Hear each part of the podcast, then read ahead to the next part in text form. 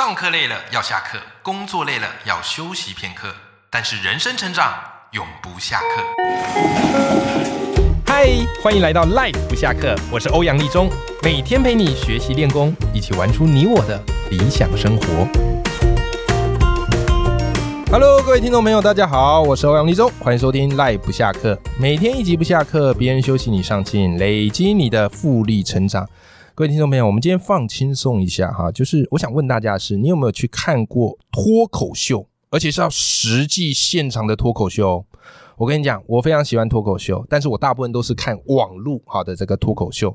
那我第一次呢，好去现场看脱口秀，诶，就是我们今天这个来宾黄豪平的邀约。好，那我跟你说那种感觉哦，非常的微妙，因为我第一次去嘛，好，所以呢那种体验就这样，就一群人下班啊，然后来到了这个卡米蒂。啊，然后点一杯调酒，然后找张椅子坐着，接着呢就享受脱口秀演员、哈喜剧演员给你这些排山倒海的这个笑话啊。有时候呢，这个笑声就像是巨浪一样，一阵一阵接着而来。那当然，有时候尴尬也是这样啊，也是一阵一阵接而来。但你会发现，哇，在听的过程中非常享受哦，仿佛那个烦恼都可以抛到九霄云外去了。好，要知道啊，我觉得这个脱口秀表演是非常不容易，因为我们自己在讲课或是演讲。你要讲知识、讲道理很简单哦！你要弄哭你的听众也不会太难，因为人都有同理心，你就卖惨就好了。可是呢，要逗笑别人，我觉得这个是一个技术的门槛。我相信你小时候一定有这经验嘛。只要同学跟你说他要跟你说一个笑话的时候，这时候通常结局都很悲剧，就听完你就会觉得不是那么的好笑，因为人对于笑点会有预期啊，会有戒心。所以我就觉得说笑这个真的是一门艺术。那我们今天节目邀请到黄豪平，他最近出了一本新书啊，哈，叫做《不只是喜剧演员》。但我跟你讲，读完你会发现啊，虽然他说不只是喜剧演员，但喜剧演员啊，在他书里占了三分之一的篇幅。好，也就是喜剧演员几乎啊是他人生的一个主旋律啦。那我们今天邀请到是豪平，Hello，豪平，Hello，大家好，我是不只是喜剧演员，也是 Podcast YouTuber 啊，制作人，还有主持人、演讲者、作家的黄豪平。你真的是非常非常的斜杠，对我真的太斜杠了哈。这本书的书名呢叫做《不只是喜剧演员》，副标叫黄豪平的斜杠生存学。这个斜就是谐星的谐。你书名叫不只是喜剧演员，而不是不只是艺人，不只是主持人。哎呦，所以可以感觉出，其实喜剧演员这个身份对你而言是非常非常重要的。我觉得不只是对我而言，而且其实现在现代人哈，这这几年大家对于喜剧演员这四个字的认知越来越深厚，大家越来越清楚说哦，喜剧演员大概是一个什么样的模样。嗯，那大家可能以前讲谐星、谐星、谐星，但是现在多出这个词“喜剧演员”，尤其是我们都让都是以演员自居的状况之下，我觉得这个书名其实能够很直接告诉你说，我我希望你们认识。的不只是作为喜剧演员的黄豪平，那我的英文书名叫做 Not Just a Clown，啊，我还不是用 Comedian，我是用 Clown，因为很多人都觉得说我们就是小丑，三教九流 不入流，但是我想告诉大家，我们不只是小丑，我们更是各种不同的身份组成现在的黄豪平。OK，豪平，我很好奇哦，你是刚开始怎么样开始接触喜剧表演的呢？哦，其实最早，呃，我们之前节目里面有聊过，我小的时候就去看相声瓦舍嘛，然后从从里面去开始写出自己的段子。可是真正开始，呃，对单口喜剧，我们现在讲单口喜剧就是所谓 stand up comedy，就一般俗称的脱口秀。我会接触单口喜剧，就是看到网络上面 Russell Peters 的影片，嗯，他是一个印度人，那印度人他。英文非常非常的这个标准是美国口音，对，那他就讲了很多文化上面冲突，很好笑很好笑的笑话。啊，我对这件事情产生兴趣。然后后来有一次呢，就在网络上面意外的看到，呃，卡米蒂俱乐部征求第一届的呃站立喜剧学员，嗯，我就想说，哎。站立喜剧学员听起来很酷诶，就是现在大家在做这个单口喜剧等等，我去报名看看，也许啊可以帮助到我主持，因为我当时就已经开始在接一些零星的主持工作啊，就很零星那种很普通，想说想让自己表达更好一点点。到现场，哇塞，真的发现不得了，我不应该来，现场都是一群妖魔鬼怪。我不是说长相，我是说大家都太奇怪了，就是各种各式各样的表演上台上台表演，然后上台表演讲笑话，那都是很 rough 的一种设计。嗯，那我上台就直接跟大家讲说，哎，我觉得我好像走错地方，就我觉得我是想要做主持，想要做什么表演。我当时也带来一些些小小的模仿，因为那时候已经参加呃焖锅结束，没有焖锅焖锅焖锅结束，然后我就模仿完之后，模仿吴青峰啊、吴宗宪这些角色，嗯。模仿完之后啊，告诉 social 当时的老板就想说，我觉得我应该误会了，因为这地方好像没有办法帮助我主持更好，嗯。所以如果今天不适合你们的话，那可能我没办法在这边上课。我就坦白讲这件事，对。结果后来不知道大家怎么传的，传的就变成说是哦，黄浩平很拽，他说哎呀，这个地方配不起我这种感觉，不知道怎么传成这个样子。嗯。但我当时的想法就是，我觉得我好像对单口喜剧有所误解，那对自己也有所误解。对，但后来我还是呃面试上了那个脱口秀培训班，然后大家就知道说那个那个俱乐部真的很缺钱，已经讲成这样子，你还是让我上，我就真的觉得你一定你有把它。上完吗？我我没事，我没去上，我真的没去上，嗯因为后来是呃学校的课程有一个时间就安排在礼拜三，对，但后来呢，那一班的培训员就成为了卡米蒂俱乐部的第一届的站立喜剧团体，叫做站立帮啊，里面有黄小胖啊、东区德啊，哎都很有名啊。其实都是大家可能呃，如果你有在听脱口秀的话，嗯你大概就知道这些人，你是耳熟能详的。那其实我觉得这是我的启蒙，可是后来我还是断断续续都有去。卡米蒂，嗯当时也只有卡米蒂去那地方讲脱口秀。我第一个在超级魔王大道讲的笑话，就是在卡米蒂想出来的。哦，那时候的笑话非常简单，嗯就是讲说啊，这世界上的人分成三种类型嗯，有好看的人，有难看的人，有介于两者之间好难看的人。这很好啊。我跟你讲，这每一个字跟中间的停顿都是经过千锤百炼。对啊你要知道，你要在足够不用不会让大家猜到你要讲什么之前，嗯把这个答案讲出来，把 punch line 讲出来，嗯，这些都是千锤百炼设计过的。然后把这个笑话拿去超级魔王大道。对，用 Roger 老师讲，因为嗯 Roger 老师是美妆老师嘛，嗯，好，这世界上人分了三种类型，有好看的人、难看的人，还有介于两者之间好难看的人。很像。讲讲完之后，虽虽然现在年轻人可能都已经不知道 Roger 老师是谁，师，我知道，我知道。对，但那时候康哥康康哥他嗯就看完之后，他就跟我讲，哦，我觉得现在在这种节目做文本类型的演员非常的少，你很棒。他就这样讲，然后让我进到魔王大道当中，因为其他人都是呃，可能用很厉害的模仿，用很厉害的舞歌，这各种不同的技巧得到大家的青睐。可是我是用文本。对你的本质很强对，所以我的文本来自于卡米蒂俱乐部当时给我的历练跟累积。哦，了解。所以这个就是豪平哈他自己踏上喜剧的这个之路啦。嗯，那其实我在你书中其实也有段你印象非常深刻的哈，就是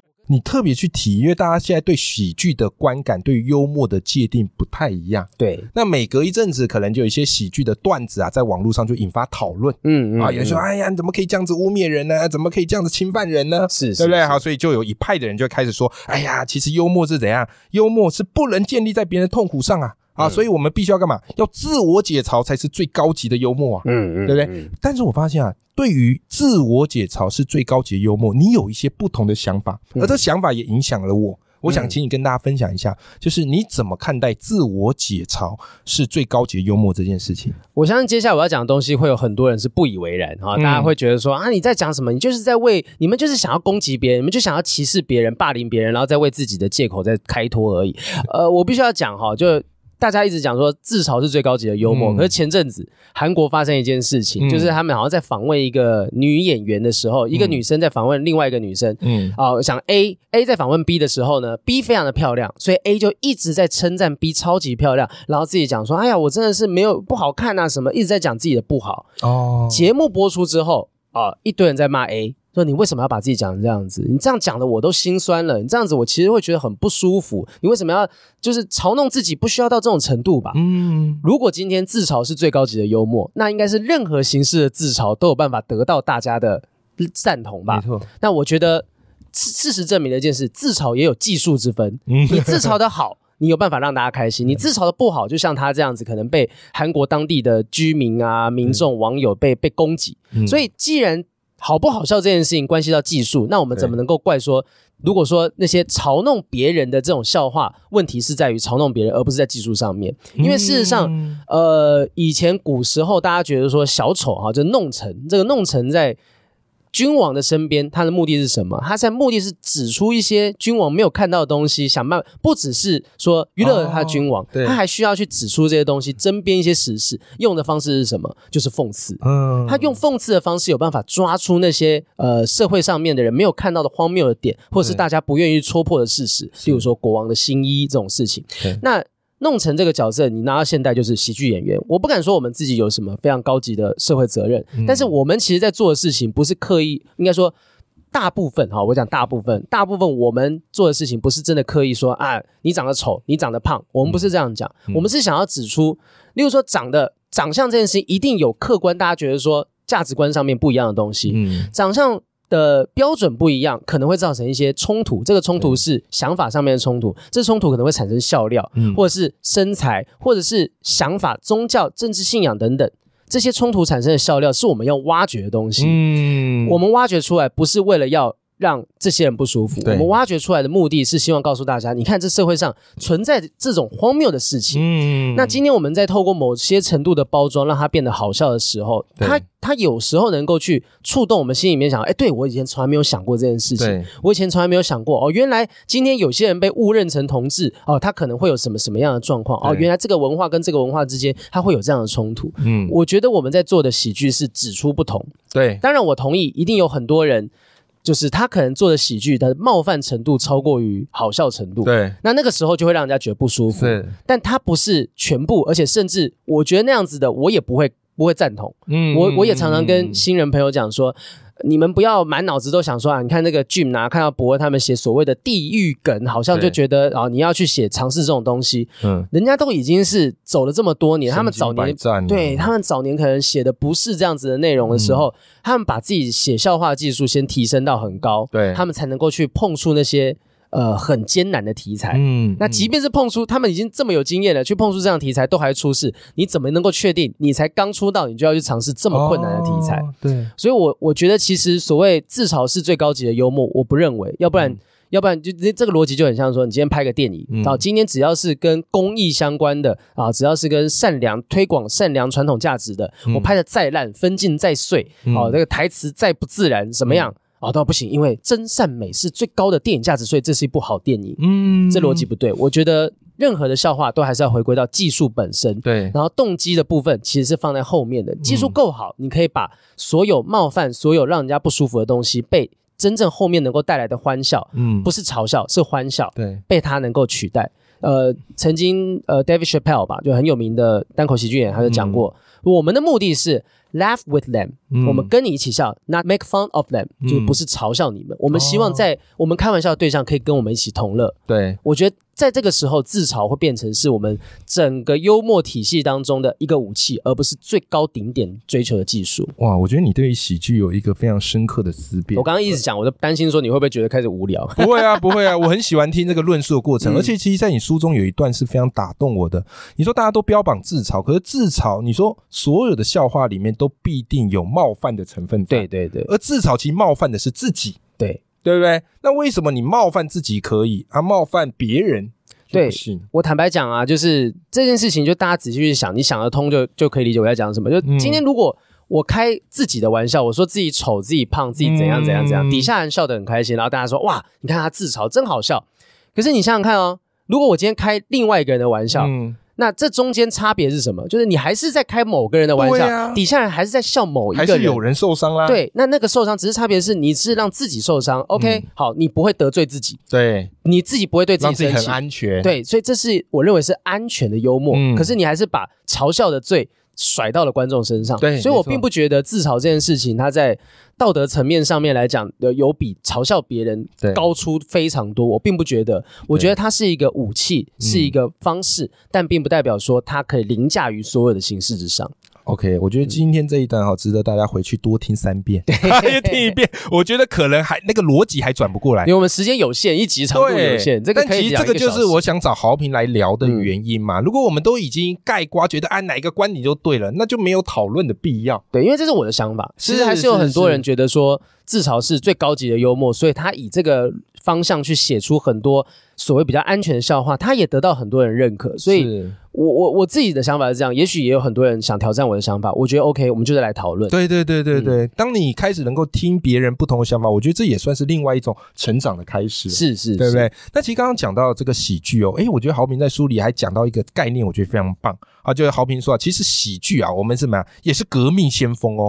烈士啊，用的是这个枪炮，而我们喜剧演员用的是笑声。好，所以你特别有提到说，喜剧其实是推倒高墙很重要的一种武器跟表达方式。嗯，可以跟我们分享一下这个推倒高墙的概念，以及你的自己的亲身经历吗？我真的觉得，其实我的人生当中有很多的艰难时刻是靠喜剧熬过来的，不是说我靠看喜剧或者是说喜剧，而是呃，像我之前被诈骗的时候，嗯我我那时候大家可能搜寻一下，就黄浩平会被诈骗，然后只要搜寻黄豪平哎诈骗就有了哎。这个关键字大概第 第五个就会出现哈，然后很多人就会讲说，你看你那么爱笑别人，你还活该被骗，然后就会 会会讲这种话怎。么那么烦？但是我当时被骗呢，就我就不细数状况是什么，反正就是在网络上面二手二手东西嘛，买了之后就被诈骗。我去报案，警察是会就是会觉得说啊，这个抓不到人，你算了啦，嗯算了啦，或者做做形式而已。嗯，不是说全部的警察都这样，可是当时帮我处理案子的警察就觉得说这个东西太难抓了，你以后不要在网络上面再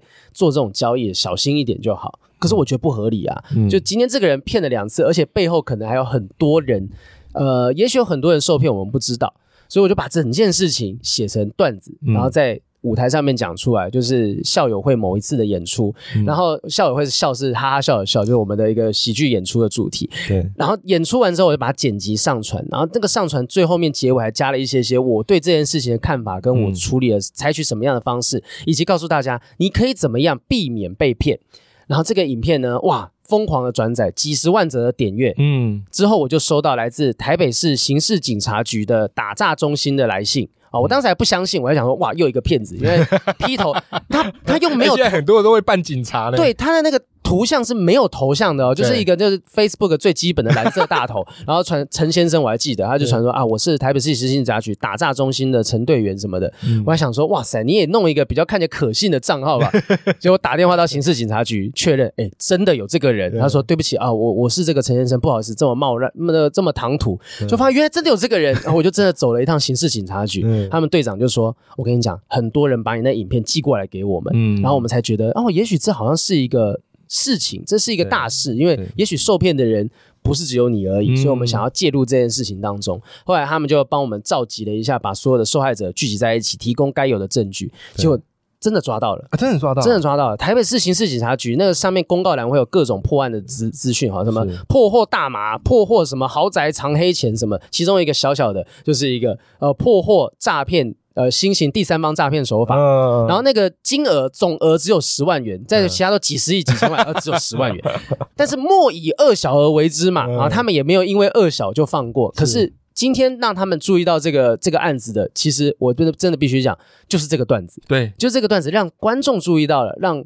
政府也注意到了，嗯。所以我认为所谓的让喜剧推倒高墙是这个高墙是我们很多会觉得不可能的事情，或者是有人挡在前面，不让我们发声，不让我们讲话，不让我们去拿到我们该有的权利。没错，我觉得喜剧是一个机会，是一个嗯突破口，它可以让我们去看见原本我们想象不到可以得到的地东西。而且我觉得你很有意思的是，你在这一段的故事当中，其实你背后也是有一个很算是科学的论述的嗯啊，因为你讲说，哎，为什么这个段子啊，它会引起大家共鸣，会宣传？哎，其实这有一本书叫做《蜂巢行销》哎，，对对对，对不对？哈它里面就特别有提到说，哎，怎么样东西会让人们有共鸣，愿意去嗯传播啊？第一个就是觉得很好笑，是，然后再来就是觉得很愤怒。嗯嗯而你刚刚讲的那两件事情啊，其实都完美的去符合了。刚好就是所谓的高激发性情绪嘛。对以前为什么全民大闷锅、全民最大党它能够被大家疯狂的转发？嗯，为什么？因为其实他这个节目里面，他用喜剧包装了人民可能对政治上面的很多的不满不。满，嗯对，所以大家一边笑，就那个笑就有了出口，我就会想要把这些片段转发出去，对那是高激发性情绪。那低激发性情绪就是会让人家伤心难过的，就可能比较消沉的东西。嗯呃，作者他用了一堆论述，我就不多说哈。但那本书卖的不错，已经二刷了。但是嗯卖、买那本之前，先买我的书，但就你可以先简单的可以知道我在讲什么。就是这样子高激发性情绪的东西，其实就是喜剧演员擅长的。我们有办法把这样子的想法嗯包装在笑话里面，然后让它传播出去，它就像病毒一样，嗯会慢慢的渗入到你的脑海当中、心智当中。你看完，你笑完，才发现，哎，好像真的有点道理。嗯那这个想法的种子就有机会推倒那些，也许是强权，也许是恶势力，嗯也许是各种不同的传统观念所筑起来的高墙。嗯，我相信今天各位听众朋友听完这一集，会对于喜剧会幽默有完全不一样的认识嗯啊。原来喜剧不只是说说笑话，哎，你可以可以把它做一个很高格局的嗯啊，去揭蔽一些呃很多人不满意的事情。嗯那他往往也会收到一些奇效。好，那今天非常谢谢豪平。如果你对我们今天这期节目很喜欢的话，那豪平他出了一本新书，叫做《不只是喜剧演员》。好，那这本书我自己看过，觉得非常好看，贴了满满的标签贴，然后我自己看了两遍。好，我觉得这里面有很多豪平他的这个冒险的故事。标签真的好多，很对满对对对对，照片之后真的要发出去，让大家看一下。真的，我没看过有人这样看书的，太惊。我喜欢一本书，我就会这么做。有些不是每一本书我看都说啊做标签，因为做标签花很多时间。嗯，嗯对，但我看了发里面有些概念是启发我，尤其你讲到这个自我解嘲啊，这个反思，嗯哦，对于我来讲是非常有收获的。好的，那么我们今天非常谢谢好评来我们节目，谢谢谢好，我们跟听众朋友说拜拜。拜拜。